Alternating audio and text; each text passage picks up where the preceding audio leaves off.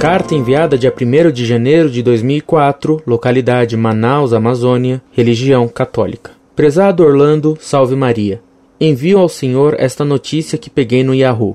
Domingo, 8 de setembro, 6h24 da tarde. Filme que irritou o Vaticano ganha o Leão de Ouro em Veneza. O filme de Peter Mullan, de Magdalene Sister, As Irmãs de Magdalene, que retrata o abuso e crueldade dentro de uma instituição de caridade da Igreja Católica da Irlanda, ganhou o Leão de Ouro do Festival de Filme de Veneza no domingo. O filme, que foi criticado pelo Jornal do Vaticano, conta a história verídica de quatro garotas supostamente promíscua internadas no asilo de Magdalene na década de 60 e que eram forçadas a trabalhar praticamente como escravas em lavanderias. Elas sofriam constantes abusos. É uma grande honra, disse o diretor escocês que vestia uma saia azul e jaqueta de veludo violeta ao receber o troféu dourado. O filme foi escolhido entre 21 competidores. O filme não é somente sobre a Igreja Católica e sobre como ela reprimiu jovens e mulheres na Irlanda. É sobre todas as fés que pensam que têm o direito de pressionar mulheres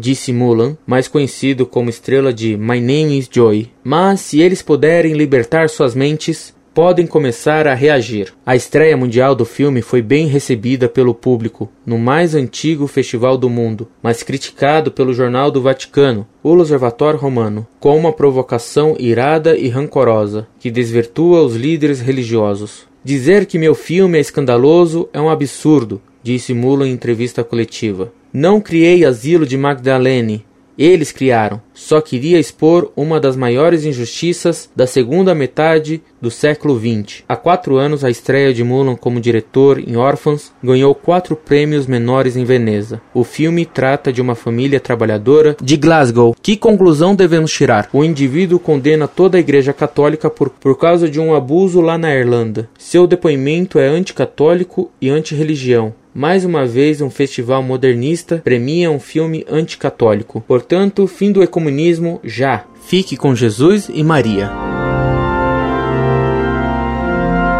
Muito prezado, salve Maria. Você viu muito bem a questão. Enquanto falamos de ecumenismo e enquanto a mídia afirma que a liberdade de religião é um direito, persegue-se a Igreja Católica de todos os modos. Falar contra ela, atacar seu passado por meio de calúnias, fazer generalizações maldosas, tudo é permitido contra a Igreja Católica. Daí se fazerem filmes blasfemos contra Cristo e a Virgem Maria, que circulam sob o pretexto de liberdade de religião e liberdade de arte. Mas se se fizessem filmes assim contra Buda, Maomé ou Lutero, seria preconceito religioso. E sua exclamação final vem bem a propósito.